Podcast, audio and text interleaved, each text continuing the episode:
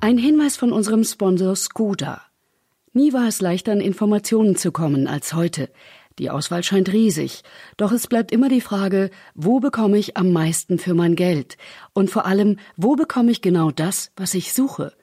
Vor dieser Frage stehen auch Unternehmen, wenn es um neue Anschaffungen geht, wie zum Beispiel Firmenwagen. Die Marke Skoda fährt hier schon lange mit einer guten Strategie, denn sie bietet hohe Flexibilität, was die Modellauswahl und Ausstattung angeht, bleibt dabei aber immer bei einem Skoda-typisch gutem Preis-Wert-Verhältnis. Das fängt bei den günstigen Einstiegsmodellen an, bei denen die Ausstattung umfangreicher ausfällt als bei manch anderen Vergleichsmodellen der Konkurrenz. Zum aktuellen Angebot gehören beispielsweise die SUVs Karoq und Kodiak sowie der Klassiker Superb und der kompakte Scala. Und alle sind so konfigurierbar, wie es am besten zu ihnen passt. Zudem profitieren Firmen von besonders günstigen Leasingraten. Nähere Informationen dazu und zu den Modellen von Skoda erhalten Sie auf skoda.de slash businessflotte. Willkommen zu Spiegel Live. In dieser Folge geht es um Thüringens Ministerpräsidenten Bodo Ramelow und seinen Blick auf die Treuhand. Eigentlich kommt Bodo Ramelow aus dem Westen. Als Gewerkschafter ging er nach der Maueröffnung in den Osten und hatte dort schon früh Kontakt zur Treuhand. Die Treuhandanstalt sollte die staatlich gelenkte Wirtschaft in den Kapitalismus überführen. Vier Jahre sanierte, verkaufte und vor allem schloss die Anstalt Betriebe in den neuen Bundesländern. Für viele Ostdeutsche, die sie von heute auf morgen in die Arbeitslosigkeit entließ, wurde die Treuhand zur Bad Bank. Im Gespräch mit den Spiegelredakteuren Susanne Bayer und Andreas Wassermann erklärt Bodo Ramelow, was aus seiner Sicht damals wirklich geschah. Das Gespräch wurde am 14. September in Kooperation mit dem Staatsschauspiel Dresden aufgezeichnet. Und zum ersten Mal seit Monaten fand diese Spiegelei-Veranstaltung wieder vor kleinem Publikum, nämlich 80 Gästen statt. Ich möchte Sie ganz herzlich begrüßen. Ähm, mein Kollege Andreas Wassermann ist aus dem politischen Ressort D2. Die machen mehr so Rotlicht, Blaulicht und aber auch die Berichterstattung aus den Ländern. Und ich bin im Hauptstadtbüro des Spiegel ähm, und mache so Sachen zwischen Kultur und Politik.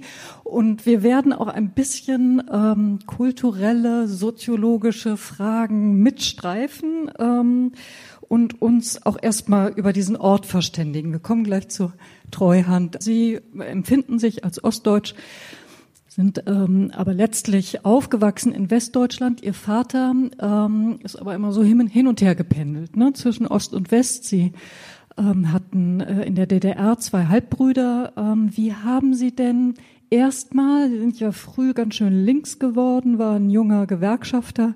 Und wie haben Sie denn erstmal mit dieser Verwandtschaft ähm, in der DDR und Ihrer eigenen politischen Positionierung auf die Bundesrepublik der 80er Jahre geschaut?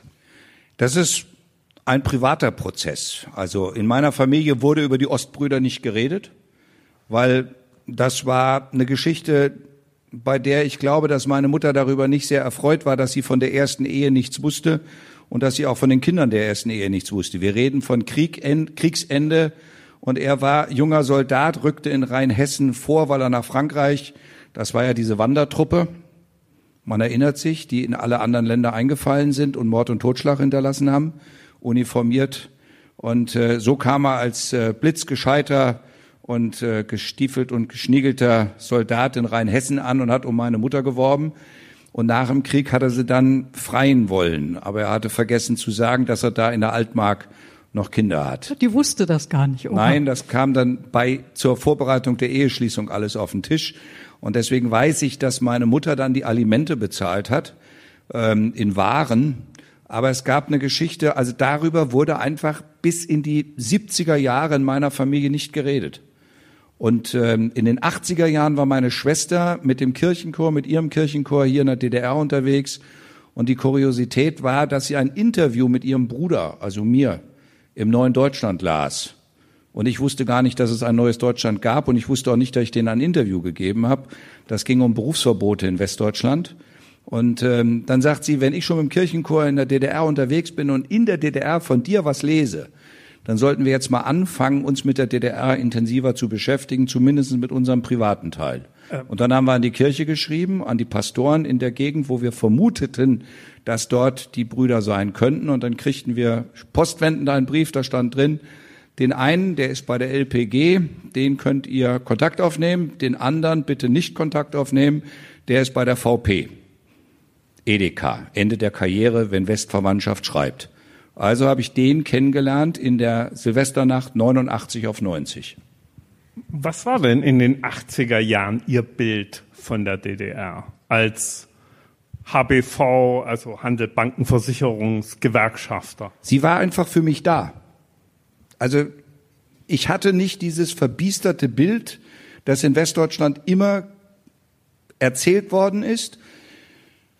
Die haben nichts zu essen, bei denen ist alles schlecht, da funktioniert nichts, außerdem ist politisch alles Mist. Das war sozusagen die Lesart. Ich erinnere mich als Kind, das Plakat noch dreigeteilt niemals und ich wusste gar nicht, was das bedeutet. Aber ich habe es mir gemerkt, dieses seltsame Plakat. Und dann ähm, alle Wege führen nach Moskau. CDU und ähm, ich habe dann gelernt in den 70ern, als mein Bruder die Kriegsdienstverweigerung gemacht hat, und wir haben auch immer auf dem Dorf gelebt, und dann hat jemand gezischelt, das ist wie bei den Kommunisten. Und ich wusste nicht, was Kommunisten sind.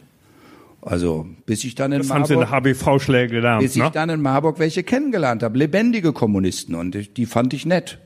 Mit denen konnte man sich unterhalten, die waren engagierte Stadträte, Gemeinderäte also hatte Ihre DDR-Wahrnehmung viel mit der alten Bundesrepublik zu tun Natürlich, und dem gar, Erleben in der gar alten kein, Bundesrepublik? Gar keine andere, gar keine andere.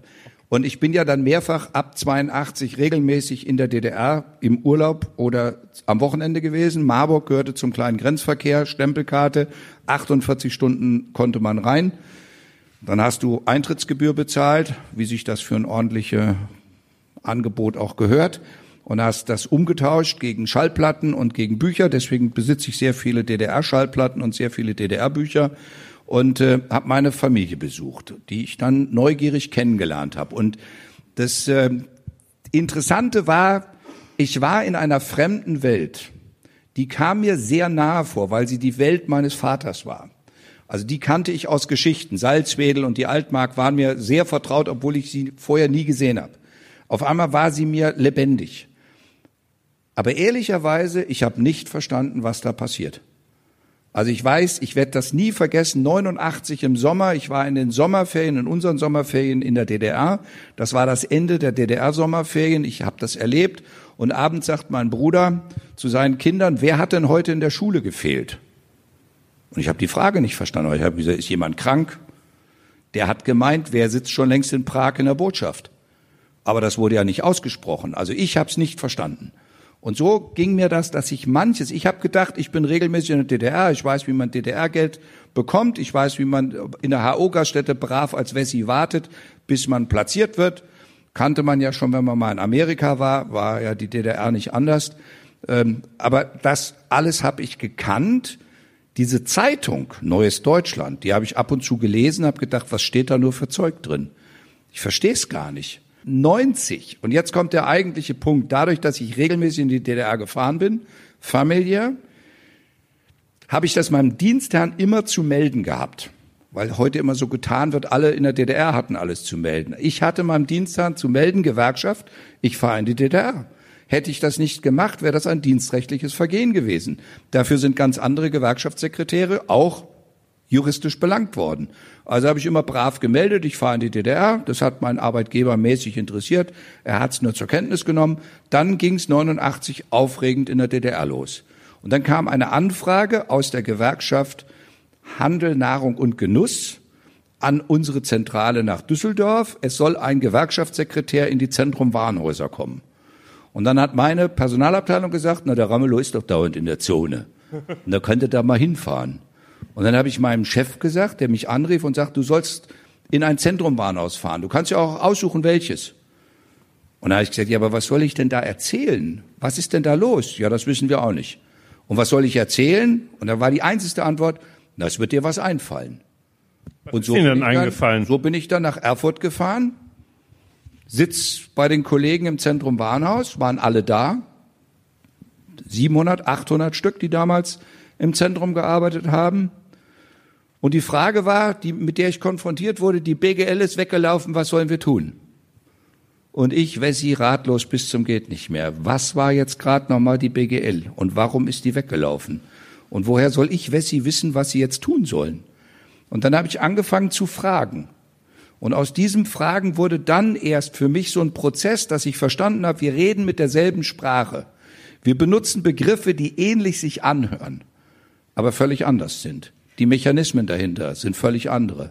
Ich saß als Gewerkschafter bei Gewerkschaftern, aber die Gewerkschaft der DDR hatte mit der Gewerkschaft, aus der ich kam, irgendwie in ihrer Funktion nichts zu tun. Ferienplätze haben wir im Westen nicht vergeben. Und für Sozialversicherung waren wir auch nicht zuständig, aber für den Streik war ich zuständig. Und ich glaube nicht, dass die BGLerin den Streik bei Zentrum hätte organisieren können zu also DDR-Zeiten. Und auf einmal war ich mittendrin und sollte Ratschläge geben und dann war es so, dass ich gesagt habe, ich verstehe viel nicht. Und damit ich es verstehe, habe ich angefangen, immer wieder zu fragen, erklärt's mir, was ist das? Von, was meint ihr? Und aus diesem Lernprozess kam irgendwie so eine Situation, bei der ich dann angefangen habe zu sagen, okay, wir brauchen eine gemeinsame Basis, wir brauchen eine gemeinsame Motivation. Und dann habe ich Kollegen von mir erlebt, die sind reingekommen, haben gesagt, wir erklären euch jetzt die Welt. Wir erzählen euch jetzt mal, wie Kapitalismus ist. Ihr habt das ja immer schon gelernt. Und wenn ihr dann genau zuhört, wisst ihr jetzt, wie die Welt geht. Und das war dann so ein Punkt, wo ich mal auf einer Versammlung von Hauptamtlichen gesagt habe, ich würde mir doch eine, durchaus eine Dienstkleidung für uns wünschen. Tropenhelme und Khaki-Uniform. Und da haben mir zwei Westsekretäre Schläge angedroht. Und haben gesagt, ich soll sowas nie wieder sagen. Also Sie schildern, gesagt, aber so mhm. benehmen wir uns doch hier. Mhm. Ja, sie, eine interessante Gemengelage zwischen einerseits etwas vielleicht sogar nur halbbewusst Vertrautem durch Erzählungen des Vaters, durch Familie und andererseits aber auch ein Staunen, ein, ein Gefühl der Fremdheit. Was ähm, sie ging dann ja 1990 sehr bald äh, ähm, nach Ostdeutschland. Wenn Ihnen damals jemand gesagt hätte, Sie würden einer Partei beitreten, die aus der SED hervorgehen würde, was wäre damals Ihre Reaktion gewesen? Heute Morgen habe ich FAZ gelesen, im Leitartikel der FAZ von heute ist von der SED-Nachfolgepartei, die Linke, die Rede. Also, wir gehen zurück nach 1990. Was, hätte, was wäre Ihre Reaktion gewesen? Also, ich kann Ihnen sagen, als Gewerkschaftssekretär war ich auf einmal für Parteien und Massenorganisationen im Bezirk Erfurt, im Bezirk Gera und im Bezirk Suhl zuständig. Und ich hatte einen Betriebsrat bei der CDU, ich hatte einen Betriebsrat bei der SED und die anderen waren noch neu gegründet und viel zu klein. Aber die Blockparteien waren schon alle mit Interessenvertretern äh, bei uns organisiert und ich war für diesen Bereich zuständig. Die SED, mit der hatte ich sehr, sehr früh zu tun, die wurde nämlich dann abgewickelt, alle wurden entlassen und die ganzen Sozialpläne und ähm, äh, Abfindungssummen wurden über die Treuhand ausgezahlt. Und wenn es da Probleme gab, landeten die am Ende immer alle bei mir. Insoweit hatte ich mit SED zu tun, aber nicht mit der Partei, der ich später beigetreten bin, sondern einer Staatspartei, die abgewickelt wurde von der Abteilung Parteien und Massenorganisationen in der Deutschen Demokratischen Republik und am Ende dann in der Nachwendezeit von der Abteilung PMO der Treuhand. Und dasselbe war mit dem FDGB. In meinem Büro kam irgendwann einer mit einem Rollerwagen und hat einfach die Bilder von der Wand bei mir genommen. Ich habe gesagt, was erlauben Sie sich? Das ist mein Büro, das habe ich gemietet. Wir zahlen Miete hierfür. Das wäre ihm egal, er wäre von der Treuhand und die Bilder wären jetzt hier abzunehmen. Das nächste Mal kam jemand mit dem Zollstock, vermaß mein Büro, Juri Gagarin Ring, Gewerkschaftshaus, ich mit Mietvertrag, Zollstock, vermisst das. Ich sage, wer sind Sie denn jetzt schon wieder? Ich komme von der Abteilung Duchatsch, wir sind das, der Aufbaustab für die Thüringer Landesregierung und wir werden hier einziehen. Da ich gesagt, das ist interessant. Gibt es nicht sowas wie ein Mietrecht und gibt es nicht sowas wie Mieterschutz und müssten Sie nicht vielleicht mal fragen, ob Sie hier rein dürften? Das waren die wilden Jahre 90, 91, die, sagen wir mal, für mich nur Erstaunen ausgelöst haben. Und zu der Zeit wäre ich nie auf die Idee gekommen, einer Partei beizutreten, weil ich wirklich mir auch den seltenen Luxus erlaubt habe, als hauptamtlicher Gewerkschaftssekretär von Anfang an keiner Partei angehört zu haben. Und das muss man einfach auch einen Moment erklären, weil in Westdeutschland waren immer alle Gewerkschaftssekretäre Mitglied einer Partei. Und zwar einer und nicht einer anderen. Und als ich stur war und nicht eingetreten bin in die SPD, hat man mir angeboten, ich könnte auch in die CDU eintreten. Das wäre auch für meine Karriere gut, weil die christliche Arbeitnehmerschaft, Norbert Blüm, auch eine wirklich respektable Position hat und ich könnte auch im Sinne der katholischen Arbeiterbewegung ja eher der CDU mich anschließen. Aber einer Partei müsste ich mich anschließen. Da habe ich gesagt, nee, ich ziehe es vor, parteilos zu sein, weil mir diese Kumpanei zwischen DGB, also Gewerkschaft, und SPD einfach zu eng war. Nochmal, wenn Sie dann heute die FAZ aufschlagen und äh, sehen, also Sie sind Ministerpräsident einer Partei, die die SED-Nachfolgepartei ähm, ist. Wie geht's Ihnen denn dann mit solchen Ja, ich würde dann rechthaberisch sagen, das stimmt nicht, weil wir sind nicht Nachfolgepartei, wir sind immer noch die Original-SED.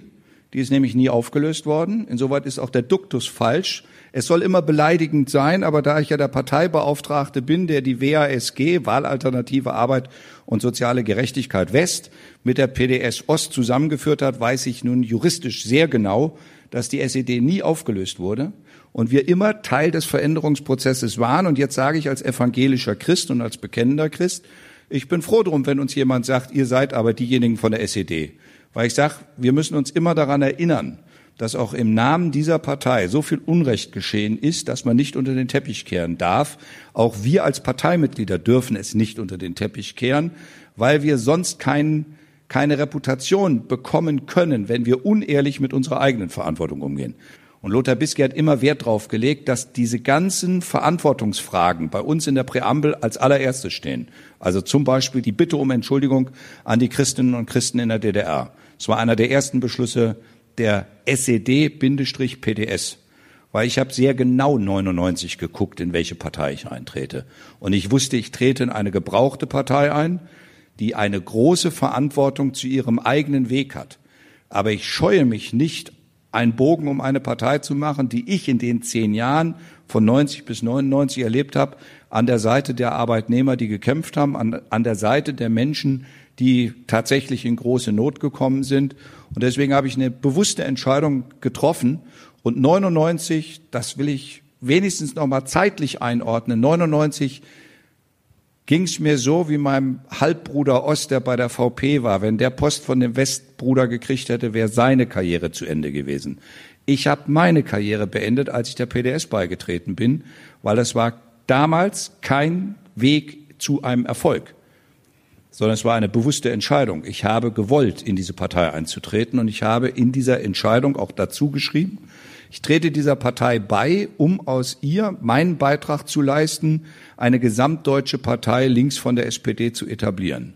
Ich habe niemandem erzählt, dass die Partei keinen Schaden angerichtet hat, sondern ich habe immer gesagt, wir müssen über die Schäden, die entstanden sind, die es auch schwierig machen, den Begriff Sozialismus in den Mund zu nehmen, die damit genau verbunden sind.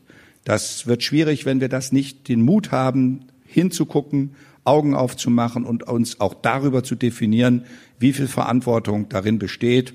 Wir müssen uns dazu verhalten, wenn man sich dafür entscheidet. Aber nicht aus Gründen der Karriere. Das war es damals nicht. Und wenn mir 99 jemand gesagt hat, dass ich heute hier als Ministerpräsident sitze, hätte ich das für Wahnsinn gehalten. Und das also sind Sie nicht erst seit gestern. Was tatsächlich passiert. Lassen Sie uns, lassen Sie uns nochmal zurückkommen in das Jahr 1990. Sie haben vorhin gesagt, Ihre Begegnung mit der Treuhand waren eigentlich als Betriebsrat von Massenorganisationen. Was hatten Sie für eine Vorstellung? Was macht die Treuhand, diese Einrichtung, diese Organisation, diese Behörde damals? Na, ich glaube, hatten Sie dann wir dürfen Sie die Treuhand nicht von hinten definieren, also vom Ergebnis, weil das ist das Thema, was Sie angesprochen ja. haben, die Frage des Traumas. Ist das die Bettbank ja. der Erinnerung? Ja. Tatsächlich war mein Zugang zur Treuhand ein sehr positiver, nämlich das Modrow-Gesetz, das das Volkseigentum vom Staatseigentum getrennt hat und sollte es fungibel machen, also handlungsfähig für die Betriebe. Und der Ansatz, der Ideenansatz war, durch diese Anstalt des öffentlichen Rechtes, so hieß sie ursprünglich, sollte alle Kombinate umgewandelt werden in Kapitalgesellschaften nach bürgerlichem Recht. Also GmbH oder Aktiengesellschaft. Und meine Aufgabe bestand darin, die Betriebsgewerkschaftsleitung oder Betriebsräte, die gerade gewählt wurden, zu beraten, weil zu jeder dieser Umwandlungen vom VEB in eine AG oder GmbH bedurfte es einer Stellungnahme der BGL. Das stand im Gesetz ausdrücklich drin, im Modro-Gesetz. Also habe ich versucht, die Arbeitnehmervertreter fit zu machen, dass zum Beispiel die Ansprüche der Mitarbeiter bei dieser Umwandlung nicht unter die, unter die Räder kommen. Weil zu der Zeit waren ja die ersten Hasardeure schon unterwegs. Da waren ja schon die ersten da, die schon ihre Claims abstecken wollten. Und äh, das war der Punkt, dass ich mit Betriebsräten und BGLen, das war genau ein Übergang, weil das, das Betriebsrätegesetz war noch nicht erlassen. Aber viele meiner Westkollegen haben einfach gesagt, wählt doch Betriebsräte. Und ich habe immer gesagt, macht das nicht, weil ihr habt mit den Betriebsräten gar keinen Rechtsanspruch. Man kann doch nicht ein westdeutsches Gesetz jemanden in die Hand drücken und sagen, guck, das ist unser westdeutsches Gesetz, macht da mal was mit. Dann habe ich gesagt, jetzt müsst ihr euch die Tribüne nehmen und in der Tribüne nachlesen, wie die aktuellen Gesetze sind. Und auf der Basis dieser Gesetze die Spielräume auszuloten, um die Umwandlung der, des Kombinates in fungibles Firmenvermögen hinzubekommen, weil da war so viel Potenzial von Leuten, die Ideen hatten. Also es ist doch nicht so, ich kenne immer nur die Betrachtung aus dem Westen, die sagt, alles Schrott. Dann frage ich mich immer, wenn alles Schrott war, wo hat eigentlich Ikea seine ganzen Waren hergekriegt? Wenn alles Schrott war, woher hat äh, Neckermann und Quelle alle Waren gekriegt? Alle Reiseschreibmaschinen, die in Westdeutschland verkauft wurden, kamen aus Erfurt. Alle Kinderwagen kamen aus Zerbst. Alle äh, Strickwaren kamen aus Apolda. Und alle Kinderschuhe von Salamander kamen aus der DDR. Das war alles Gestattungsproduktion. Da war die DDR nämlich Billiglohnland für den Westen. Und ja, irgendwo eben. ist das ja, ja, ja, aber es wurde doch produziert. Entschuldigung, ja. es wurde doch produziert. Es war doch jemand da, der Schuhe nähen konnte. Das konnten wir doch zu der Zeit in Westdeutschland schon gar nicht mehr. In Pirmasens war doch schon alles platt. Und deswegen habe ich gedacht, es gibt eine große Chance, mit den Betrieben zusammen tatsächlich sich einen Markt zu erobern. Und das war die erste Idee. Diese Betriebe sollten in die Lage versetzt werden, sich so neu zu profilieren, dass sie eine Chance haben. Und dann kam die zweite Welle mit Rohwedder, der gesagt hat, wir werden das so nicht durchhalten, weil die Weltmärkte zu diesem Zeitpunkt zusammenbrachen, die Sowjetunion schon in schweren Turbulenzen war. Ich habe mal mit Kohl darüber eine Debatte gehabt, da hat er gesagt, wir haben doch nicht geahnt, dass der Rubel so schnell kaputt geht, dass das, wohin DDR-Betriebe geliefert haben, nämlich auf Rubelbasis, auf einmal die gesamte Gegenwährung weg war. Und ähm, tatsächlich kam dann Rohwedder. Rohwedder hatte die Idee, dass er wenigstens schwer, also Schwerpunkte bildet, dass Hauptkerne, industrielle Kerne erhalten bleiben. Also die Illusion des runden Tisches am Anfang war ja, dass die volkseigenen Betriebe umgewandelt werden in Volksaktien. Das war ja die ursprüngliche Idee. Also jeder kriegt einen Dividendenschein. Ähm, Rohwedder hat gesagt, wir brauchen eine Perspektive für einzelne Kernelemente. Und dann kam Frau Breul. Und Frau Breul hat dann mit einem Riesenstab von Jungspunden angefangen, jeden Betrieb im drei Monats oder zwei Monats Test durchzuchecken und wer nicht den Stresstest bestanden hat, wurde abgewickelt. Wissen Sie, was interessant ist, dass wir äh, heute und auch äh, Sie jetzt wieder ähm, folgende Akteure im Blick haben. Wir haben ähm, diejenigen, die gearbeitet haben in den äh, Betrieben und die zu Recht gesagt haben, wir haben hier was hergestellt, wir haben handwerkliches Know-how. Ähm, warum soll das alles nichts mehr wert sein? Wir haben äh, die Perspektive der Westdeutschen, das, was Westdeutsche sagten über ostdeutsche Betriebe, aber worüber nicht mehr gesprochen wird, ist, dass es eine DDR-Regierung gab. Und die DDR-Regierung ähm, hat ähm, im Oktober 89 eine Plankommission mal analysieren lassen für das Politbüro, ähm, wie das jetzt da wirtschaftlich aussieht. Und ähm, da war das Ergebnis ungenügende Effektivität, das ist das Zitat, abnehmende Wettbewerbsfähigkeit, Zitat. Ähm, die Arbeitsproduktivität liege 40 Prozent unter dem Niveau Westdeutschlands. Ähm, und ähm, wenn man nun die Zahlungsfähigkeit der DDR sichern wolle, müsse man den Lebensstandard der Bevölkerung um ein Viertel senken. Das aber würde, und das ist wieder ein Zitat, die die DDR unregierbar machen.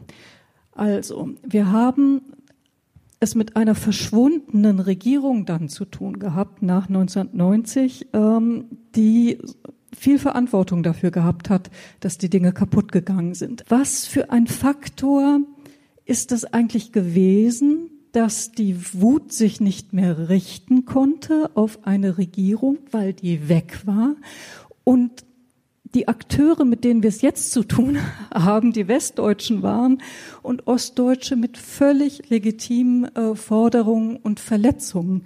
Also in welcher Weise beeinflusst das unseren Blick auf die Geschichte und beeinflusst immer noch Emotionen, die sich jetzt politisch niederschlagen, sozusagen in einem Zuspruch zu einer gewissen Partei und so weiter und so fort. Erstmal ist die Erinnerung eine ho hochgespaltene weil DDR-Bürger haben alle zusammen erlebt, wann ihre DDR weg war. Die Wende und die Nachwende, die erste Phase führte dazu und deswegen ja, es gibt auch einen emotionalen Teil, wo die Bevölkerung hier ihre eigenen Waren nicht mehr gekauft haben und Westwaren um jeden Preis. Und zwar wirklich um jeden Preis. Also ein Joghurt, der im Westen sieben Pfennig kostete, wurde hier für eine Mark Ost verkauft. Das wurde eingezahlt aufs Treuhandkonto und später mit eins zu drei umgetauscht. Das waren diese Sondereffekte, wo viel Geld in andere Taschen gekommen ist. Ähm, aber das Interessante ist auch tatsächlich ein 92. 92 auf 93 beginnt das. Und da haben Sie recht, wenn Sie als Gewerkschaftssekretär mit einem Megafon vor einem Betrieb gegangen sind und gesagt haben, an allem ist die Treuhand schuld, alle auf die Straße, dann waren in fünf Minuten alle draußen. Und zwar überall. Und die Treuhand war sozusagen das universelle Thema. Aber die Treuhandvertreter haben sich auch genauso benommen. Also das Problem ist, es gab auch kein differenziertes Agieren. Selbst wenn man mit der Treuhand reden wollte, ich habe das ja oft getan. Ich habe, so wenn ich mich richtig erinnere, mit unseren Kolleginnen und Kollegen zusammen rund 10.000 Klagen gegen die Kündigung bei HO eingeleitet. Waschkorbweise haben wir die zu Gerichten getragen. Jeder kluge Konzernlenker hätte dann gesagt, wir reden mit der Gewerkschaft und wir wollen klären, ob wir daraus nicht wenigstens zehn Musterprozesse machen und den Rest stellen wir ruhend, bis wir die Rechtsfragen geklärt haben. Das Ergebnis war, die Treuhand hat den Auftrag gegeben, jede einzelne Klage ging an ein Rechtsanwaltsbüro. Das waren Rechtsanwaltsbüros, deren Briefköpfe waren so, dass man noch drei Seiten dazu bedrucken musste. New York, Tokio, Peking, Potsdam, Bitterfeld. Überall waren sie. Und sie haben Kohle ohne Ende gekriegt an Klagen, mehr Geld an Gerichtskosten am Ende produziert, als die Kolleginnen und Kollegen selber gekriegt haben. Es gab keine Bereitschaft von der Treuhand mit uns darüber zu reden. Und das ist eine Form von Arroganz gewesen, weil ich hatte zu dieser Zeit, also am Beispiel von HO kann ich es wirklich gut sagen, ich hatte auch Leute kennengelernt in der HO, die gesagt haben, wir kriegen bestimmte Läden gut zusammen. Wir kriegen das hin. Wenn wir das, wenn wir eine Chance haben, das zu können, dann muss man uns lassen. Dann gibt es so eine zweite Welle, dann hat die Treuhand, und deswegen muss man auch gucken, wie die Mechanismen waren. Die Treuhand hatte Beiräte, und als sie merkten, dass wir da in Thüringen anfangen, wild zu werden und unsere eigenen Wege zu gehen, haben sie eine Gesellschaft gegründet, die hieß Gesellschaft zur Privatisierung des Handels, GPH. Und dann wurden alle HO-Direktoren entmachtet. Das hatte gar nichts mit Politik zu tun. Die durften gar nichts mehr machen. Die waren alle GmbH-Geschäftsführer von der Zeit, die ich gerade erzählt habe, dem Modro-Gesetz. Sie waren alles eingetragene und damit nach GmbH-Recht die Rechtsvertreter. Und die sollten dann auf einmal kalt die Märkte neu teilen. Und wer steckte dahinter? Die GPH hatte einen Beirat und in dem Beirat saßen nur die westdeutschen Handelskonzerne. Nur deren Geschäftsführer von Metro, von Real, von Rewe, Edeka. Äh, und wenn du dann versucht hast, dort nochmal die Linie zu ziehen, wir wollten doch ein eigenes Ladennetz aufbauen, wir können doch einen eigenen Weg gehen und Edeka ist auch bereit, uns zu beliefern, kam die Entscheidung, der Geschäftsführer hat das nicht mehr zu machen, und er kriegte die Befugnisse entzogen. Dann wurde anschließend die Immobilien entzogen, weil zu jeder GmbH gehörten ursprünglich die Immobilien noch dazu. Und dann habe ich eine Klage dagegen eingeleitet äh, vor dem Arbeitsgericht in Erfurt. Das war die sogenannte Durchgriffshaftung nach Aktienrecht. Weil ich habe dann einfach westdeutsches Recht angewandt. Wenn schon das Recht, westdeutsche Recht gilt, dann wollte ich auch, dass ein Arbeitsgericht sich mit westdeutschem Recht mit diesem Thema beschäftigt. Da haben nämlich die Teilzeitbeschäftigten Frauen sollten keine Abfindung kriegen. Und die Verkaufserlöse der äh, Immobilien sollten nicht der Firma zugerechnet werden. Deswegen haben die sich als vermögenslos dargestellt, haben gesagt, dem Betriebsrat, ihr kriegt nichts. Sozialplan, Interessenausgleich gibt's hier alles nicht. Und das Ergebnis war, dass das Urteil in Erfurt ergangen ist, für diese Entscheidungen muss die Treuhand haften und für die Treuhand haftet die Bundesrepublik Deutschland. Durchgriffshaftung nach Aktienrecht. Blitzartig, das stand zwei Tage in allen Zeitungen, es gab Sondermeldungen überall. HO schlägt Treuhand K.O. Das war die Botschaft. Und der Richter kriegte ziemlich viel Druck, dass er so ein Urteil gemacht hat. Ich kriegte auf einmal ziemlich viel Druck, dass ich die Rechtsvertretung gemacht habe von meiner eigenen Gewerkschaft, weil man habe sich doch mit der Treuhand schon angefangen zu verständigen, wie man das hinkriegt. Und daraufhin habe ich gesagt, das spiele ich nicht mit. Dieses Spiel spiele ich nicht mit. Und dann kam auf einmal die Situation, dass alle Kläger, ich hatte zehn Kläger, alle zehn Kläger kriegten die doppelte Abfindung angeboten, wenn sie ihre Klage zurücknehmen. Und damit ist dieses Urteil niemals in die höchste Instanz gegangen. Es wäre hochinteressant gewesen. Drei Monate später hat der Deutsche Bundestag das deutsche Aktienrecht geändert und die Treuhand ausdrücklich aus der Durchgriffshaftung des Aktienrechts entnommen und es wieder abgetrennt und als öffentlich-rechtliche Trennung von den Entscheidungen der Bundesrepublik Deutschland gemacht. Weil das wäre interessant gewesen, wenn das Durchgriffsrecht gegolten hätte hätte die Bundesrepublik Deutschland für jeden Arbeitnehmer in den neuen Ländern gerade stehen müssen für die Frage, wo geht's weiter hin? Und dann hätten wir über eine andere Form von Beschäftigung reden können, weil es ging uns nicht darum, sinnlose Beschäftigung zu machen, sondern es ging uns darum, wie kriegen wir diese Menschen ohne Kündigung in neue Beschäftigungsverhältnisse, weil die Läden kriegt ja jemand. Und der, der sie kriegt, der muss dann wenigstens alle Beschäftigten auch weiter beschäftigen, und zwar so, als wenn sie nie entlassen worden wären. Und äh, das ist der Arbeitnehmerschutz, der in Deutschland gilt. Und ich habe dann anschließend, nachdem das alles kaputt gemacht worden ist, das auf freiwilliger Basis, zumindest mit der Rewe, per Handschlag geregelt, dass alle 3000 Beschäftigten in Thüringen übernommen wurden mit allen Rechten und Pflichten. Das heißt, es galt der erste Tag, wann der Mensch in der DDR angefangen hat zu arbeiten, galt dann als Betriebsbeginn bei der Firma Rewe. Also Sie beschreiben Aber eine Kette von äh, äh, Katastrophen. Sie äh, beschreiben auch etwas, was auch ganz wesentlich ein Kommunikationsproblem war. Arrogante Westdeutsche, die einritten, wussten, wie es geht und äh, ähm, sich Dinge nicht anschauen wollten. Ähm, wir alle in Westdeutschland wie in Ostdeutschland sind quasi gleichzeitig in eine Situation geraten, die wir alle so auch nicht kannten. Das wird oft übersehen, die ganze Globalisierung. Da gab es natürlich durch Thatcher und Reagan in den 80er Jahren Vorbereitungen, aber aufgewachsen war man in einem Staat mit einem sicheren sozialen Netz. Also wie Globalisierung funktioniert, haben auch viele Westdeutsche nicht gekannt. Sie hätten es wissen können, wenn Sie nach England geguckt hätten und gesehen hätten, wie die Kohlegruben kaputt gemacht worden. Aber würde es heute etwas ändern? Wir wollen ja keine, keine Spaltung vertiefen. in England mit Gewalt zerstört worden ist. Das hätte man alles wissen können. Hätte man wissen können, aber wir stehen ja jetzt, also sozusagen unsere Grundfrage ist, warum gibt es diese Spaltung? Warum gibt es diesen Frust? Und würde Frust dadurch abgebaut werden? Frust von Ost Richtung West, wenn man einräumen könnte und auch sehen könnte, dass da auch ganz viel neu war für Westdeutsche. Dass wenn, es vielleicht nicht nur Arroganz war, sondern eben auch Unwissen und Wenn Raten. Westdeutschland ein Interesse daran gehabt hätte, zum Beispiel über Schwester Agnes mal was zu lernen. Ich habe das dann gelernt, weil ich habe mich am Anfang arrogant darüber lustig gemacht, als Gesine Lötsch auf einer Schwalbe saß und als Schwester Agnes verkleidet war. Habe ich gesagt, was ist das denn? Du kannst doch so nicht Wahlkampf machen. Dann sagte du Wessi, und dann habe ich gesagt, erklär's mir. Dann habe ich verstanden, das ist eine Gemeindeschwester, die medizinisch betreut. Das kannte ich doch gar nicht. Meine Gemeindeschwester, wir hatten eine Gemeindeschwester, war für Sozialkontakte zuständig, aber nicht für die Kontrolle vom Zuckerpatienten.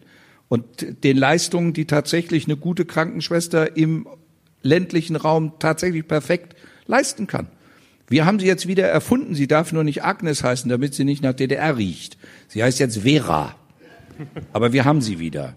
Und Poliklinik darf es auch nicht heißen, es muss jetzt MVZ heißen, damit es ja nicht nach DDR riecht. Und das ist das, was mich so ärgert, dass es bestimmte Sachen gibt, wo wir Gesamtdeutsch hätten lernen können. Die Kinderbetreuung in Thüringen, 96 Prozent aller Kinder haben einen Rechtsanspruch, den sie wahrnehmen, von zehn Stunden Betreuungszeit am Tag. Da würde eine hessische Mutter große Augen kriegen, wenn sie verstehen würde, wie in Ostdeutschland Kinderbetreuung funktioniert. Warum wäre das nicht gut gewesen, einen solchen Ansatz gesamtdeutsch für alle zu ermöglichen? Warum wäre es nicht gut gewesen, auch über kulturelle Fragen, die in der DDR eine Rolle gespielt haben, gesamtdeutsch zu reden? Warum musste am Ende nur Sandmännchen und der grüne Pfeil übrig bleiben und alles andere, was eine Errungenschaft war, wie das längere gemeinsame Lernen. Also die Industrie- und Handelskammer in Südthüringen hat immer gesagt, wir hätten gerne unsere POS zurück. Da habe ich gesagt, Sie dürfen das sagen, ich darf es nicht sagen wegen meinem Parteibuch.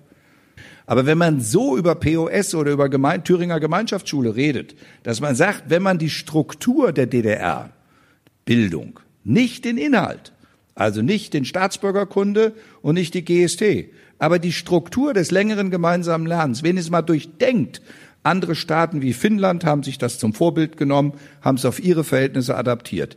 Frankreich hat sich den dualen Bildungsansatz geholt aus der DDR und adaptiert. In Westdeutschland war man so arrogant, hat gesagt, bei uns wird ab Klasse 4 getrennt und wir brauchen 13 Jahre bis zum Abitur. Und dann habe ich den DDR-Witz gelernt zwischen West und Ost. Warum habt ihr ein Jahr mehr im Westen? Das ist das Jahr Schauspielunterricht. Also so, das sind die Missverständnisse. Deswegen sage ich, wenn Sie, wenn Sie wissen wollen, was hätten wir gemeinsam lernen können, wenn wir uns die Mühe gegeben hätten, und ich äh, will es nochmal sagen, der runde Tisch, den habe ich sehr, sehr beachtet, was an Arbeiten am runden Tisch, am großen zentralen runden Tisch gemacht worden ist. Da gab es am Ende die, die Bitte, das Grundgesetz einzuhalten nämlich eine Volksabstimmung über die neue gemeinsame Verfassung. Die steht, das stand im Grundgesetz am Ende bei mir in Westdeutschland drin. Und jetzt war der Rest beigetreten und der Fall eingetreten, der im Grundgesetz von unseren Vätern und Müttern geregelt worden ist. Und der runde Tisch sagt, wir wollen eine gemeinsame Verfassung erarbeiten. Und Westdeutschland sagt, nö, mit uns nicht. Ihr tretet nach 23 bei und der 54 wird dann gestrichen der kommt gar nicht mehr vor und damit ist das erledigt. Aber es gab und auch die eigentliche mhm. Frage, dass der runde Tisch hier gesagt hat, wir wollen eine verfassungsgebende gesamtdeutsche Versammlung. Was wäre denn daran schlimm gewesen, sofort beizutreten und die Verfassung zu erarbeiten? Genauso ist es in Sachsen gemacht worden, genauso ist es in Thüringen gemacht worden. Warum haben wir es nicht gesamtdeutsch gemacht? Und eine böse Bemerkung am Schluss, weil dafür bin ich von der Zeitung mit den großen Buchstaben äh, vor zwei Jahren mal als vaterlandsloses Gesindel gebrandmarkt worden, dass ich erwähnt habe, dass Lothar de Maizière, Sie erinnern sich, das war der letzte Ministerpräsident der Deutschen Demokratischen Republik.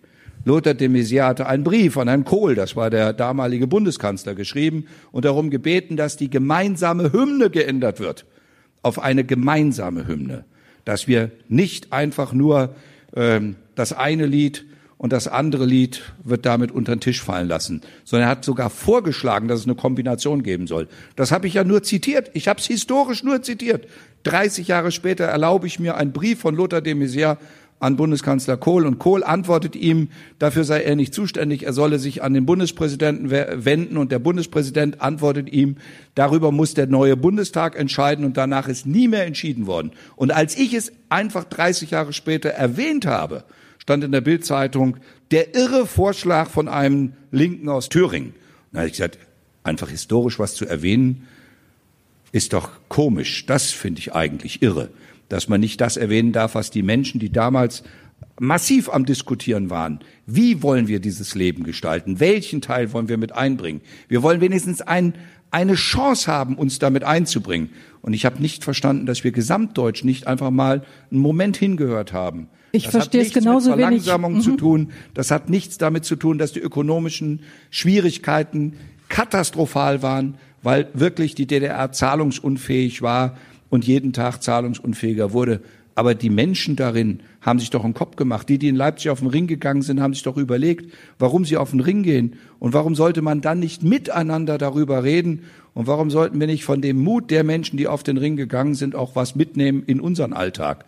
Und Sie ahnen gar ganz nicht, schnell wie zurückgelehnt und haben gesagt, ist egal. Ja? Wir machen Überstunden, wir bauen die Produkte, die da drüben verkauft Sie werden. haben Der in allem recht. uns. Ähm, dass, also, ich als äh, Frau, die äh, 1989 20 Jahre alt war, wäre sehr froh gewesen, wenn man ein bisschen mehr hingeguckt hätte, wie die Rolle der Frau in der DDR gewesen ist. Und äh, ich glaube, ich hätte sehr profitieren können und andere Frauen auch. Ähm, ich stimme Ihnen im, im Grunde in fast allem zu. Aber was machen wir daraus? Sie sagen, historische Korrektheit muss doch sein dürfen. Sie dürfen aus dem Brief von Lothar de Maizière ähm, zitieren. Ich stimme Ihnen auch dazu. Aber müssen wir nicht dann auch auf andere Fakten gucken, die vielleicht nicht so leicht emotionalisierbar sind, weil sie komplizierter sind?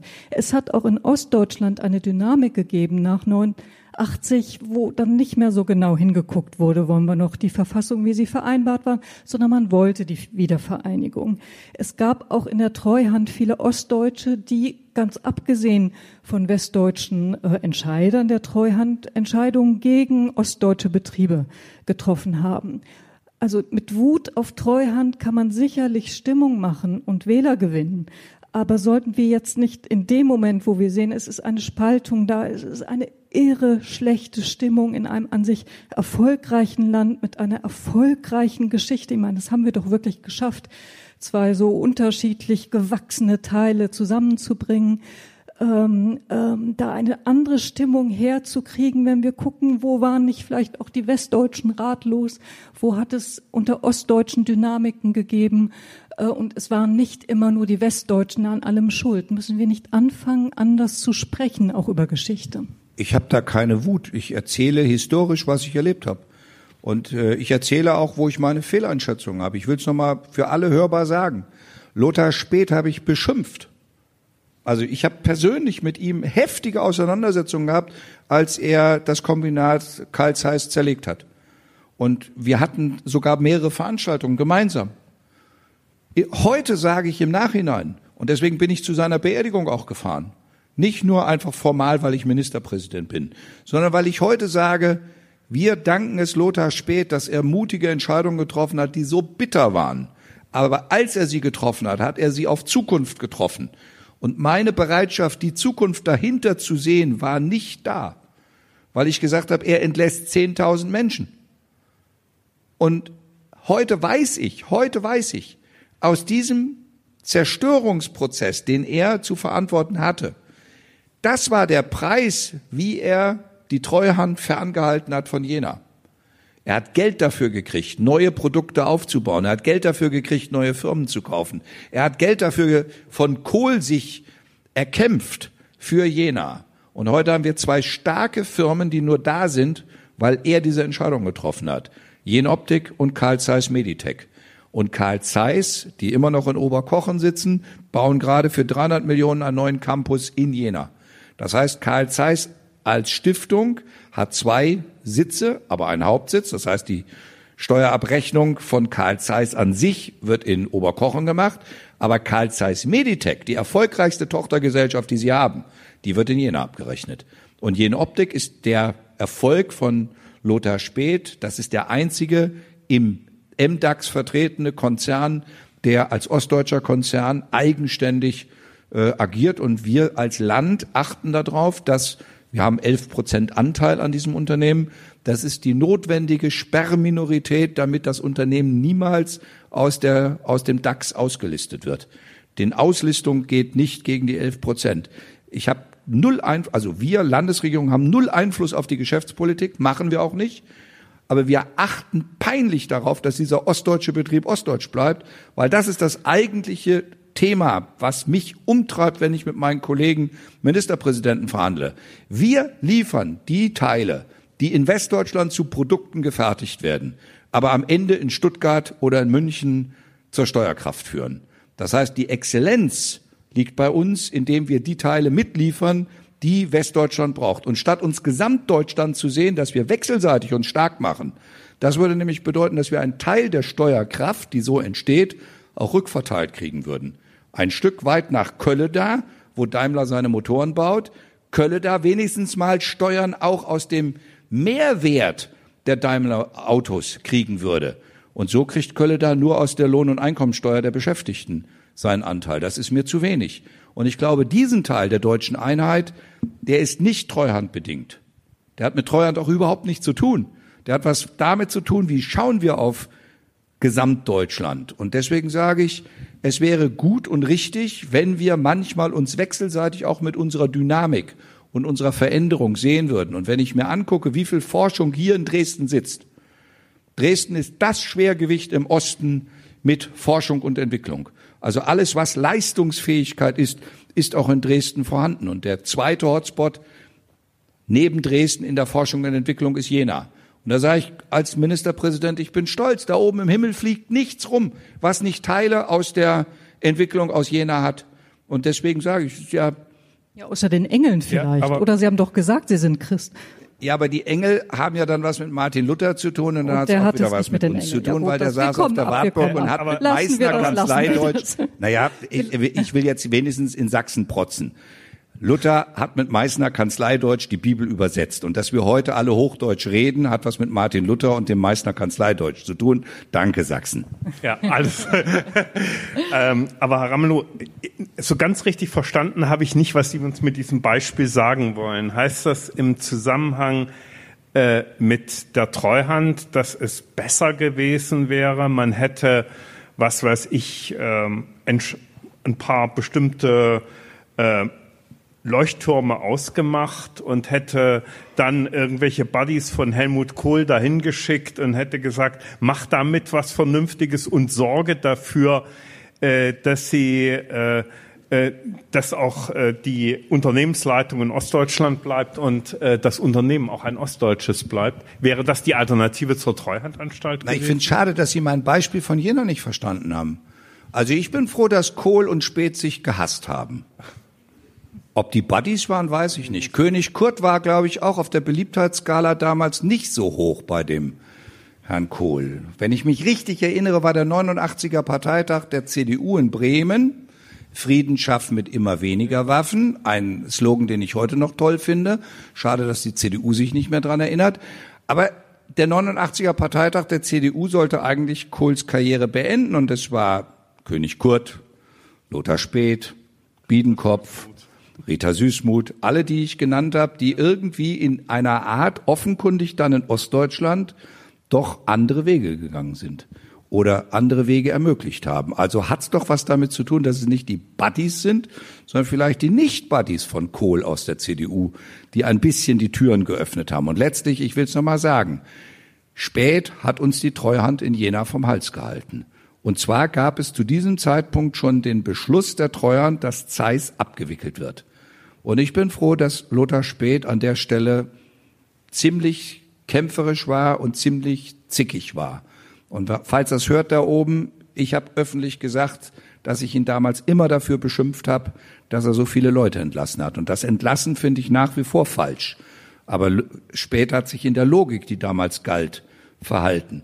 Hätten wir damals Übergangsbetriebe geschaffen, in denen die Menschen auch hätten bleiben können, um aus dem Übergang in die neuen Strukturen zu kommen, wäre manches Leid erspart geblieben. So haben viele Menschen den Übergang nur durch Kündigung und leider häufig auch durch Erniedrigung erlebt. Und das ist, glaube ich, das emotionale Thema. Wobei die nach 90 oder die ab 90 Geborenen wissen nichts mehr davon. Also wir müssen auch aufpassen, dass wir nicht Legenden in der, in der Welt lassen, die am Ende tatsächlich hoffentlich sich nicht weiter vererben, weil diese Form von Treuhand, die wir damals erlebt haben, und ich meine jetzt bewusst 92, 93, und deswegen sage ich, und da reite ich drauf rum, mein Beispiel ist Bischofferode, was da an menschlicher Zerstörung stattgefunden hat. Es war ein langer Weg, dass ich heute wieder regelmäßig in Bischofferode bin, und ich bin froh, dass dieser Ort auf eine schöne Art wieder einen inneren Frieden gefunden hat. Aber die Seele, dass das Kali-Werk zerstört worden ist, ich will das Beispiel nochmal sagen, das, das ist so unglaublich. Die Altschulden auf die Wohnungswirtschaft hat die Gemeinde Bischofferode übernommen, übernehmen müssen, wie alle anderen Kommunen, die auch übernommen haben, über ihre jeweiligen Wohnungswirtschaftsbetriebe, kommunale Wohnungswirtschaft. In den Wohnungen in Bischofferode wohnten Bergleute. Die Bergleute wurden entlassen. Die Wohnungen wurden abgerissen. Und die Gemeinde Bischofferode zahlt immer noch die Altschulden. Glauben Sie mal, dass das weh tut? Mir tut das weh, weil ich kann es Ihnen nicht abnehmen, also kann ich Ihnen nur helfen, indem ich sage, gut, wir kümmern uns um die Ertüchtigung eurer Sportanlagen und machen für eure Kinder eine ganze Menge an Sachen. Und versprochen war Ihnen, so viel Arbeitsplätze wie im Kaliwerk verloren gehen, werden am Ende wieder entstehen. Stichwort blühende Landschaften. Heute ist das ganze Gelände ein Trauerspiel. Die einzige Produktion, die da noch stattfindet, ist das Leipziger Stadtwerke, hat dort ein Kraftwerk, das äh, aus Holz Strom macht. Äh, ist ein bisschen wenig. Ist gut, dass es da ist, aber es ist ein bisschen wenig. Äh, und das, was an Industrie darauf entstehen sollte, ist letztlich nicht entstanden. Und jetzt brauchen wir es für Kali-Transporte, also für Laugentransporte. Und das Einzige, wo ich gerne das auf der Bahn hätte hinfahren können, die Bahnschienen waren das erste, was abgebaut wurde. Also das tut alles, das tut alles äh, sehr weh und ähm, und tut immer noch weh. Das ist im katholischen klar. Eichsfeld ist das etwas, was den Menschen tatsächlich nahe geht. Ganz oft ist die Verkürzung, das haben Sie jetzt nicht gemacht, Sie haben einen anderen Punkt gemacht, aber ganz oft ist die Verkürzung die Treuhand hat es kaputt gemacht. Sie waren an der Seite der, der hungerstreikenden Bergarbeiter 93, das sagen Sie ja auch, das war der Gipfelpunkt äh, dessen, was Sie heute noch schmerzlich berührt. Wenn man aber heute schaut auf die Geschichte von Bischof Rode, muss man dazu sagen, dass äh, schon zu DDR-Zeiten klar war, das ist nicht sehr wirtschaftlich. Äh, es gab überall in der Welt großen Kaliabbau, es gab ihn auch in Westdeutschland und letztlich wurde man sein Kali nicht mehr recht los. Dann kam die Treuhand, die hat Goldman Sachs ähm, beauftragt. Goldman Sachs hat weltweit 47 potenzielle Investoren angeschrieben. Niemand wollte das Werk kaufen. Ähm, dann braucht es eine Gewerkschaft, die Kali Salz in Westdeutschland überredet haben, denn Kali Salz wollte auch nicht kaufen, also der westdeutsche Konzern, ähm, doch zu kaufen. Und dann hat es zu zwei Grubenschließungen äh, in Westdeutschland, ist es zu zwei Grubenschließungen in Westdeutschland gekommen und zu zwei Grubenschließungen in Ostdeutschland. Das hat man dann bei der Treuhandspitze, das ist jetzt ein Zitat, als vergleichbare Belastung gesehen. So, das sind jetzt Details und entschuldigen Sie, dass das so lang war, aber daraus kann man nicht die Verkürzung machen. Äh, die tut Treuhand mir leid, aber das, was Sie aufzählen, stimmt einfach nicht. Weil ich in den Auseinandersetzungen wirklich auch bis in der Einigungsstelle mit dabei war. Also es gab Käufer? Ja, selbstverständlich. Herr Peine hat ein komplettes Kaufangebot hinterlegt für das Werk und es ist auch nicht richtig, dass für dieses Werk Bischof Rode Kali und Salz gebeten worden ist. Kali und Salz war nie gebeten. Bischofferode zu übernehmen, weil es einen Vertrag gab, den Peine mit Norsk Hydro hatte. Und Norsk Hydro war der größte Konkurrent von Kali und Salz in dem Produkt. Und deswegen sage ich, es stimmt auch nicht, dass der Weltmarktpreis entscheidend für das Produkt in Bischofferode war, weil das Salz, das in Bischofferode gefördert wurde, konnte nur bei Norsk Hydro verarbeitet werden und es war ein derart reines Salz, dass es sofort in Dünger verwandelt werden konnte. Und deswegen war Norsk Hydro der größte Konkurrent von BASF. Und BASF, die Tochtergesellschaft der BASF, war Kali und Salz in Kassel zu der Zeit. Und deswegen hat Bernhard Vogel das Ganze den, die nackt, die kalte Fratze des Kapitalismus genannt, weil das Werk hatte eine Chance, es hatte ein Produkt, es hatte einen Investor, und dieser Investor hatte einen sehr klugen Plan, wie man das Material nach Norwegen transportiert und wie man im Gegenzug tatsächlich mit Filterstäuben ein Granulat herstellt, mit dem man die Leerräume unter Tage füllt. Genau das passiert heute bei der Glück auf Sondershausen. Das ist das Geschäftsmodell der Firma Glück auf Sondershausen, die genau diese Filterstäube verarbeitet. Und Herr Peine hatte zu diesem Zeitpunkt ein Patent, wie man aus diesem Filterstaub ein derart festes Material macht, das fast wie Beton ist.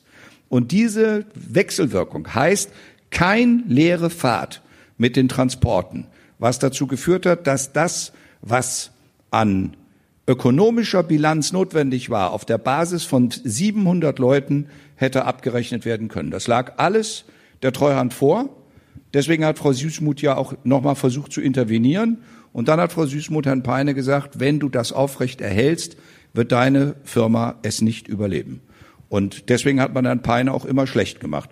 Es lohnt sich vielleicht ein Besuch in Bischofferode, da ist die Ausstellung, da finden Sie alles das, was ich gerade gesagt habe, als Fakten hinterlegt, weil das alles in den Einigungsstellen, die wir begleitet haben, mit äh, Juristen, die äh, die Betriebsräte damit gut äh, beraten haben, weil diese Frage, ich kenne diese ganzen Marktanalyse, ich kenne das von Goldman Sachs, das kenne ich alles.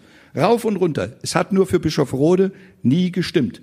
Deswegen sage ich, es ist eine Legende, die erzählt wird um damit zu legitimieren, dass ein Konkurrent vom Markt gefegt worden ist. Und zwar ein Konkurrent in, der, in, dem, in dem Wirkmechanismus, weil dieses Produkt nur von Norsk Hydro verarbeitet werden konnte. BASF hatte zu der Zeit keine Verarbeitungsfähigkeit, das gleiche Produkt herzustellen. Aber es ist doch, äh, es ist doch so, Herr Ramelow, das wissen Sie doch auch. Sie mögen vielleicht für Bischofferode als Einzelding sogar recht haben. Da hat Peine geboten dafür. Aber äh, das natürlich das Interesse war, die ost- und westdeutsche Kali-Industrie zusammenzuführen. Das war doch richtig. Ja. Deswegen sage ich, unterscheide das, das ja. Hätte, Entschuldigung, ich verhandle ja im Moment. Alleine nicht funktioniert. Das, das sind da, Entschuldigung, jetzt, jetzt machen Sie bitte keine Verkürzung. Ich rede, ich rede als Zeitzeuge. Ja. Und ich weiß nicht, wie ich einem Betrieb, der ein eigenständiger Betrieb ist, den Mitarbeitern erklären soll, dass sie der Preis sind, dass andere ein Kartell bilden. Und sie deswegen vom Markt gedrängt werden, weil sie das Produkt liefern, das BASF in diesem Fall an den, in die Schwierigkeiten bringt. Und deswegen sage ich, das war ein richtig hammerhartes Problem.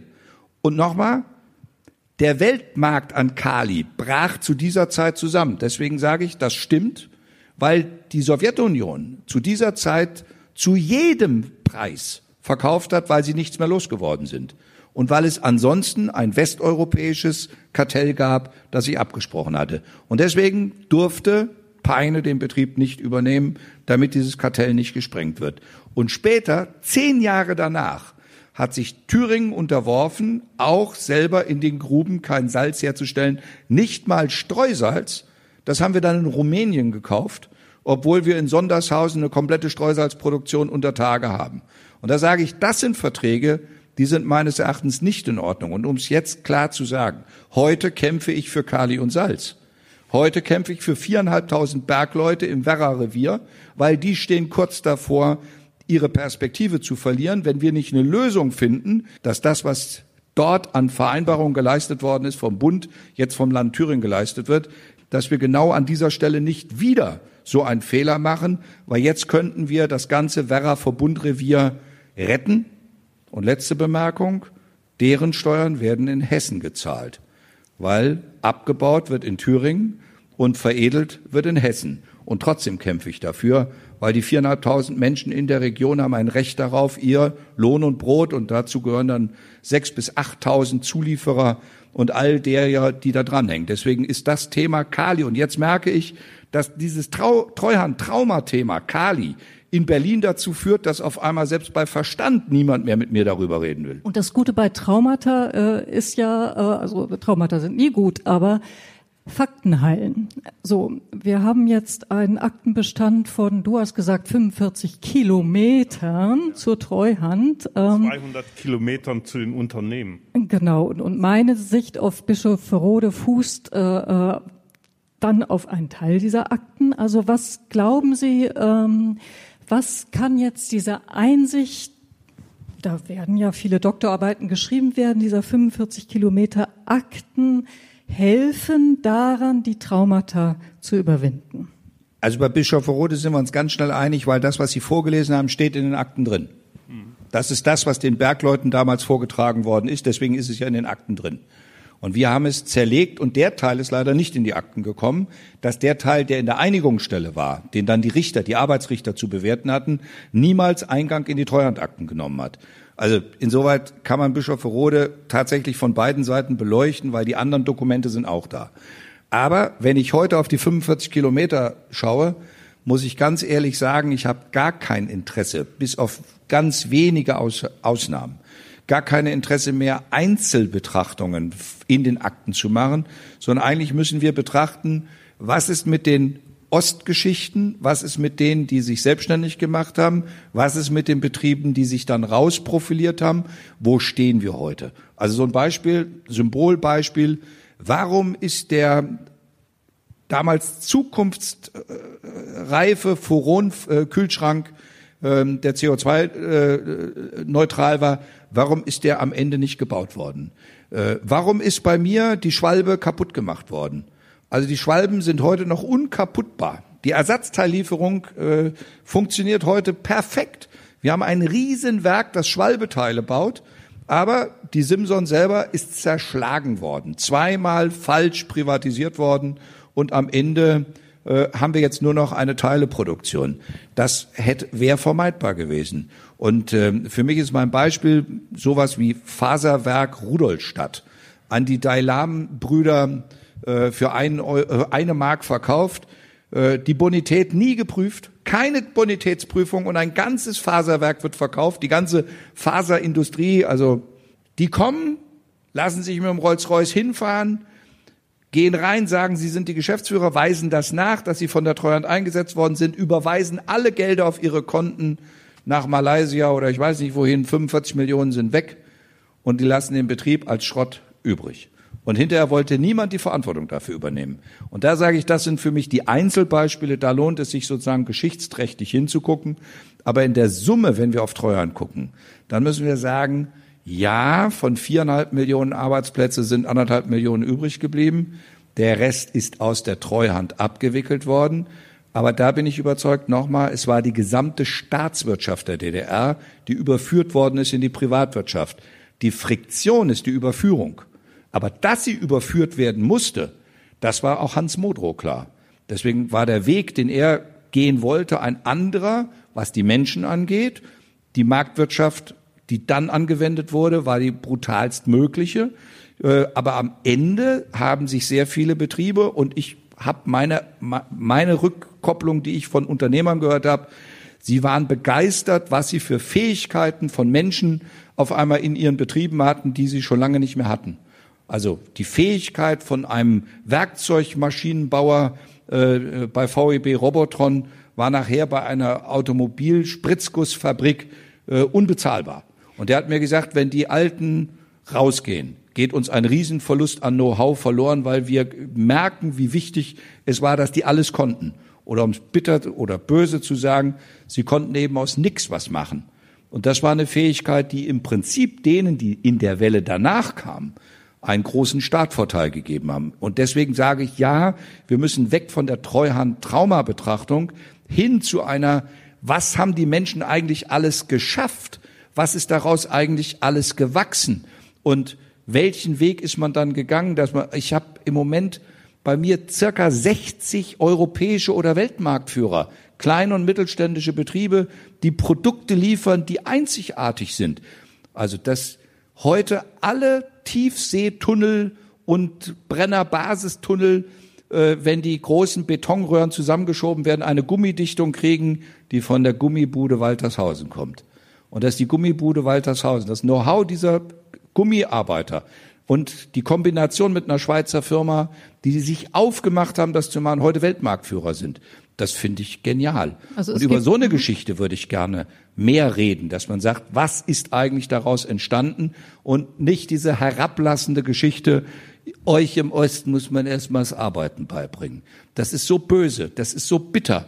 Und das begegnet mir eben in solchen Debatten eben auch an manchen Stellen und das finde ich so ärgerlich. Und eigentlich wäre es schön und das Publikum ist auch sehr geduldig mit uns. Vielen Dank dafür, mit diesem positiven Ausblick zu enden. Lassen Sie uns trotzdem noch mal einmal auf etwas gucken, was ich jetzt nicht bewerten will und äh, ein bisschen mehr ins Heute gehen. Ähm, von Ihnen ist ein Zitat überliefert aus der Zeit, in der die Treuhand das Zepter führte. Wir sind wieder beim Trauma.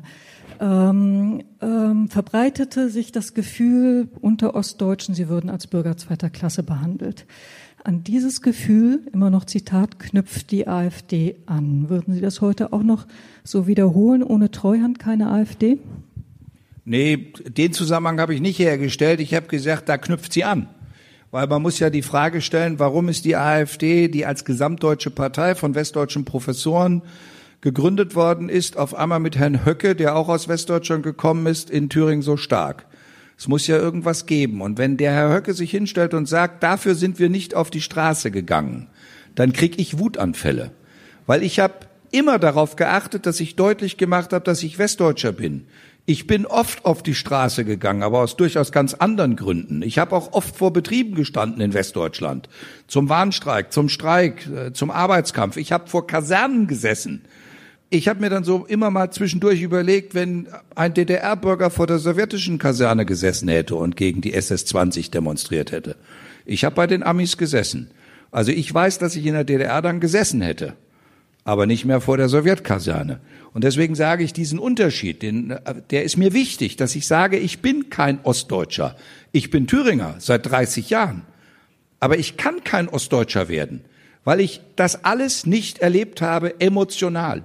Ich muss mir das alles erklären lassen. Was heißt es, in Prag zu sitzen, wenn am Nachbartisch Westdeutsche sitzen und die Tassen hochleben lassen und sofort bedient werden? Was heißt es, einen Forumcheck zu haben? Das habe ich mir alles erklären lassen müssen. Und heute fragen mich junge Leute in Thüringen geboren, wenn ich von Schwester Agnes rede, von was ich rede. Das finde ich auch putzig. Alle Älteren lachen immer, wenn ich das sage. Und wenn ich in Westdeutschland auf einer Veranstaltung bin und dann an der Stelle Schwester Agnes gucken lasse, dann weiß ich im Raum, im Saal immer, wer ist Ostdeutscher. Also es ist ein klares Indiz. Und ich habe mal eine Kollegin von Ihnen von der Süddeutschen ziemlich an der Nase rumgeführt. Ich wusste es gar nicht. Nö, die, gar nee, ich wusste es, nein, ich wusste es wirklich nicht. Ich soll, die, die hat mich angerufen aus München und hat gesagt, sa- erzählen Sie uns mal was. Ich habe gehört, Sie kennen sich mit dem Abstand Ost-West so gut aus. Und Sie waren sie ja als gehört. Gewerkschafter und ich habe erzählt und erzählt und habe dann gesagt, na, es kommt auch auf Sprache an. Also wenn Sie Ihr Auto wegbringen, was sagen Sie dazu, wenn Sie es in die Werkstatt bringen? Was sagen Sie dazu? Zu meinem Wenn Auto? Sie Ihr Auto Zu dem wegbringen in die Werkstatt, weil die Jahres Werkstatt? Ach so, zum TÜV. Nö, Oder das nein? ist ja alle zwei Jahre. Wenn Sie es jedes Jahr bringen, Was will der Mann von mir? Helfen Sie mir. Inspektion. Inspektion. Ein anderes Wort. sagen Sie Ah, Inspektion? Sie müssen doch. Sagen Sie Ja, Inspektion? genau. Na, ich frage Sie. Wahrscheinlich, ja. Ja, jeder DDR-Bürger würde Durchsicht sagen. Die Durchsicht. Damit wissen Sie genau, wer aus dem Westen ist und wer aus dem Osten ist. Hier haben wir uns gerade enttarnt. Ja. Plastetüte und Plastikbeutel. Inspektion und Durchsicht. Was haben Sie, damit Sie ein Auto fahren können? Na? Was will der Mann von mir? Was haben Sie, damit Sie ein Auto fahren können, falls der Polizei, Polizist kommt und sagt, zeigen Sie es mir mal. Aha, meint er wohl den Führerschein? Ah, was sagt der DDR-Bürger? Fahrerlaubnis. Die Fahrerlaubnis. So. Und deswegen sage ich, wir sprechen die gleiche Sprache, manchmal benutzen wir gleiche Wörter und wir wissen doch sehr genau, dass wir aus unterschiedlichen Sozialisationen kommen. Ja, Sie sagen- Und deswegen Mhm. sage ich, für mich ist es so bitter, dass Herr Höcke genau an diesem Gefühl der Benachteiligung anknüpft, das permanent auf Veranstaltungen auch erzählt, rezipiert und so tut, als wenn er dazugehört und er, das waren die Plakate beim letzten Wahlkampf, die Wende vollenden. Das finde ich bitter. Weil ich möchte mir nicht vorstellen, wenn Herr Höcke die Wende vollendet, nachdem er hier in Dresden so eine legendäre Rede gehalten hat. Da sage ich, diese Wende von ihm zu vollenden, da waren wir gestern in Buchenwald und haben Buchenwaldgedenken gemacht. Das ist die Wende, von der er redet. Der benutzt das als Chiffre. Und das macht es für mich so bitter, dass da so der Eindruck erweckt wird, als wenn er der ostdeutsche Versteher wäre und derjenige, der die ostdeutschen Interessen vertritt. Ja, also Sie, wir alle sind uns einig, wir müssen irgendwie rauskommen aus dieser ähm, Spaltung und aus der schlechten Stimmung. Sie haben ein paar Ansätze genannt, also einfach auch mal Erfolgsgeschichten ähm, erzählen, so mehr miteinander sprechen, immer noch herausfinden. Das kann ja auch lustig sein, wie äh, mit Ihren Sprachbeispielen benannt. Ähm, was müssen wir noch tun? Was müssen wir uns vornehmen für die nächsten Jahre, dass wir aus der schlechten Stimmung rauskommen? Einerseits lernen, auf das Erreichte stolz zu sein. Und das geht nur, wenn diejenigen, die es erreicht haben, selber auf das, was sie erreicht haben, stolz sind. Deswegen kann ich Ihnen auch eine Stunde lang Beispiele erzählen, was alles an wahnsinnigen Dingen in den neuen Ländern unglaublich toll gelaufen ist und was immer noch gut läuft. Und ich ärgere mich, wenn ich höre, die Kinderbetreuung sei nicht gut, weil irgendwo wieder was nicht geklappt hat. Sie ist um Längen besser bei allen Problemen, die da teilweise sind. Sie ist um Längen besser wie alles, was in Westdeutschland ist. Und auch das, was wir an, immer noch an Schulen haben und an, an Bildungsansätzen, an äh, Fachhochschulen, Hochschulen. Da sind eine ganze Menge an Dingen, äh, auf die man wirklich mit Stolz blicken kann. Und das geht aber nur, wenn man emotional selber sagt, das ist mir und ich äh, bin stolz darauf. Das ist das, was wir geschafft haben. Und ähm, eine zweite Geschichte, die sage ich jetzt als politisch denkender Mensch. Nicht dazu schweigen, dass die alte DDR in der Landkarte immer noch zu erkennen ist. Am Armutsbericht, an den Vererbungen, an das, was an Vermögen da ist, an Renten, Themen, dass die geschiedenen Ehefrauen aus der DDR immer noch mit Füßen getreten werden, dass sie immer noch nicht ihre Renten anerkannt kriegt haben, dass die Reichsbahner und diejenigen, die im Krankenhauswesen gearbeitet haben, ihre Anerkennung nicht so haben, dass die Ingenieure, die äh, das Pech hatten, am Tag der Währungsunion nicht mehr in einem volkseigenen Betrieb äh, waren, die Intelligenzrente nicht kriegen. Das sind alles so Beispiele, die für mich so bitter sind. Und als ich der Vorsitzende der Ostdeutschen Ministerpräsidentenkonferenz war, hatte ich ganz viele Radiointerviews mit westdeutschen Radiosendern und alle, alle, alle begannen immer mit der Frage, wozu braucht's denn sowas da im Osten noch? Und dann denke ich, solange ich solche Fragen kriege und ich dann antworte, ja, weil die Geschiedenen ihre Renten immer noch nicht haben, weil und so weiter. Und dann hörst du am anderen Ende ein großes, ungläubiges Stutzen und Schweigen und Verdruckstsein nach dem Motto, ach, jetzt seid doch mal dankbar. Wir haben doch Soli bezahlt. Und deswegen, wenn ich westdeutsche Gäste in Erfurt habe, gehe ich mit denen immer durch die Stadt und irgendwann bedanke ich mich immer dafür, dass sie Soli gezahlt haben, dass die Stadt so schön aussieht. Und sage dann aber, die Ostdeutschen haben es auch bezahlt. Und ich bin froh, dass man dann innerhalb der Stadt nicht sieht, Ost- oder Westdeutsch, sondern einfach sagt, Thüringen, Erfurt, eine Stadt in der Mitte Deutschlands, mit einer Eisenbahnverbindung, mit der man in nicht einmal zwei Stunden von München nach Berlin, nochmal zwei Stunden, also alles zusammen etwas unter vier Stunden von beiden Seiten nach Erfurt kommen kann. Und deswegen sage ich, es gibt gute Gründe, dass wir uns auch darauf freuen, dass wir nächstes Jahr die Bundesgartenschau in Erfurt haben, dass wir in zwei Jahren zwei Weltmeisterschaften für Deutschland ausführen, nämlich im Biathlon und im Rodeln, dass wir die Gastgeber sind, dass wir die ganze Welt nach Thüringen einladen und zeigen, das ist Deutschland. Und zwar sind wir ein starkes Stück Deutschland. Deswegen habe ich auch keine Lust, immer nur über Montags in Dresden zu reden, sondern ich will über die ganze Woche in Dresden reden und sagen, die ganze Region ist doch einfach traumhaft schön, nur ab und zu ein bisschen mehr Wasser in der Elbe, aber da können Sie und ich nichts und nicht mal die Treuern was dafür.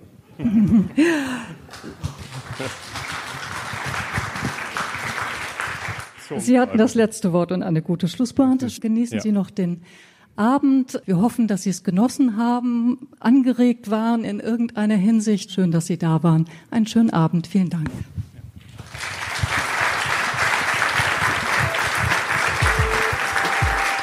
Das war Spiegel Live, ein Gespräch über Bodo Ramelows Blick auf die Treuhand, entstanden in Kooperation mit dem Staatsschauspiel Dresden. Aktuelle Informationen, Fotos, Videos und Berichte von unseren Veranstaltungen finden Sie unter www.spiegel-live.de oder abonnieren Sie einfach diesen Podcast, um künftig keine Episode zu verpassen. Spiegel Live finden Sie in allen gängigen Podcast-Apps wie Apple Podcasts, Castbox oder auf Spotify. Wenn Sie uns Feedback zu diesem Podcast senden wollen, schreiben Sie einfach an podcast.spiegel.de.